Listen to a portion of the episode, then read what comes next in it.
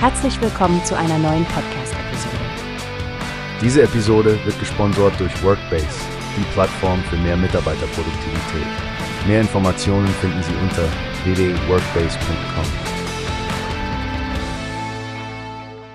Hallo Stefanie, interessant, dass du diese neueste Umfrage von Splunk ansprichst. Die Ergebnisse zeigen ja wirklich, wie zweigeteilt wir in Deutschland beim Thema KI stehen, oder? Absolut, Frank. Auf der einen Seite gibt es offensichtlich ein großes Vertrauen in das Potenzial von KI und auf der anderen Seite diese Sorge, dass wir in Deutschland vielleicht zu vorsichtig sind, um die Technologie voll auszuschöpfen.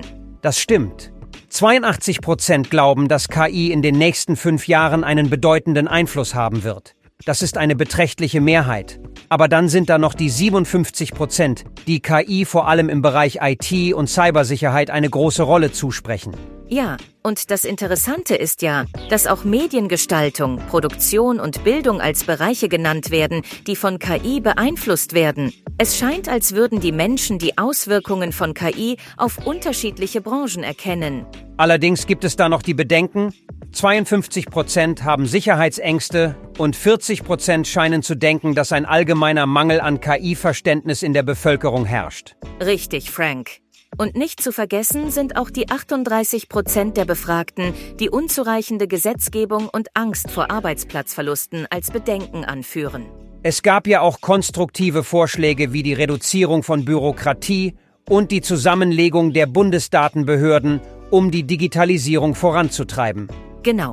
Was ich auch bemerkenswert fand, war die Aussage von Petra Jenner von Splunk, in der sie Vertrauen in die deutsche Innovationskraft und die Rolle der Regierung bei der Förderung von KI ausdrückt. Absolut.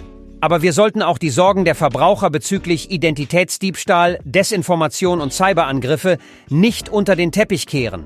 56 Prozent sind davon besorgt. Ja, und das zeigt uns doch, dass Aufklärung und transparente Ansätze essentiell sind.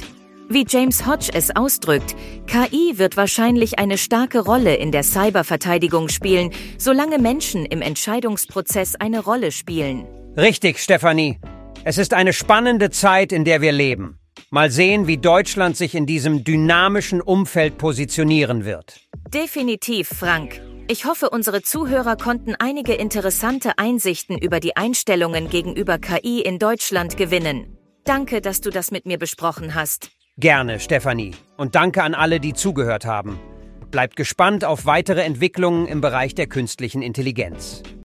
Wie hast du gehört? Es gibt eine Plattform, die wir probieren sollen. Workbase heißt die, hört dir das an. Mehr Produktivität für jeden Mann. Werbung dieser Podcast wird gesponsert von Workbase. Mehr Mitarbeiterproduktivität euch das an. auf www.wo